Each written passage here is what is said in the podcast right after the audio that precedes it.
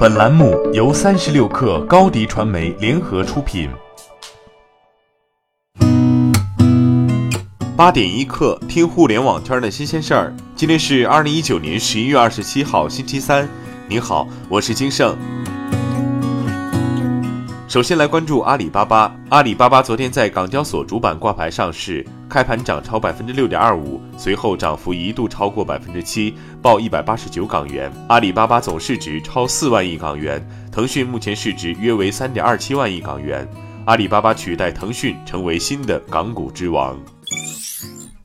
小鹏汽车与支付宝正式签约，联合开发车载支付功能，这是国内首批将车载支付能力落地的车企。预计二零二零年第二季度打通小鹏账号、支付宝账号及小程序功能，以车载支付形式对小鹏充电桩、车机应用、阿里巴巴小程序等服务场景进行支付。这一能力将落地在小鹏 P7 上，面向用户所有日常用车场景，解决用户在车辆终端使用过程中的支付问题。滴滴昨天举办了二零一九年司机服务工作会开放日活动，柳青带领全体管理团队悉数到场。活动邀请了来自三十多个城市的五十名网约车司机代表。滴滴网约车四位业务负责人向在场司机和媒体解答了司机最关心的问题，并汇报自己二零一九年的工作。由司机师傅们和媒体代表现场打分。这是继公众评议会、安全透明度报告、媒体开放日、滴滴版吐槽大会之后，滴滴在二零一九年的又一次尝试。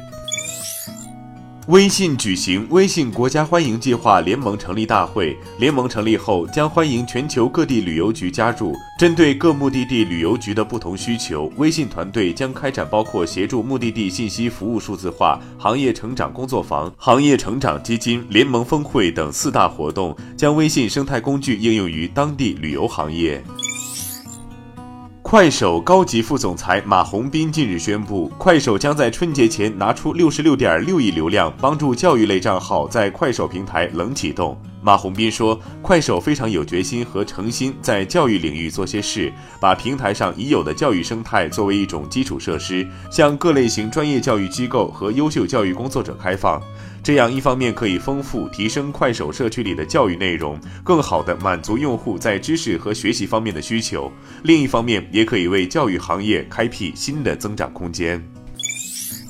十一月二十六号，美学家电品牌 JYA 携四款新品来袭。JYA 为家而生，致力于用美学与科技实现产品进化，力邀知名音乐制作人张亚东打造全产品生效。用极致的产品力，让家电成为生活中的艺术品。由当代艺术家、雕塑家展望与知名建筑师青山周平联决展出的“生活之内 ”JYA 艺术项目，也将于十二月十四号在中国最知名的 UCCA 尤伦斯当代艺术中心 UCCA Lab 独家呈现，用科技与艺术跨界的形式诠释 JYA 的极致生活美学。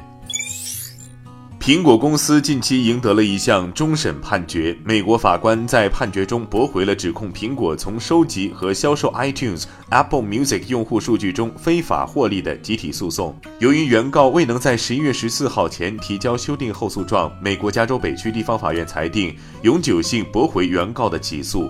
今年五月，三名原告起诉苹果，指控苹果违反了罗德岛州和密歇根州法律，在未经同意的情况下销售、租用、传输或披露顾客信息。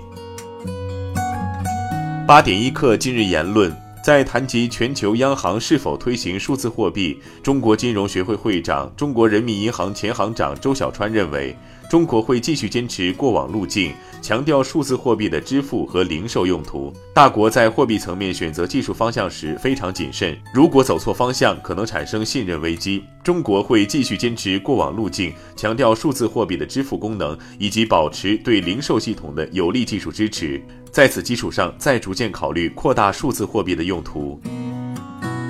好，今天咱们就先聊到这儿。编辑崔彦东，我是金盛，八点一刻，咱们明天见。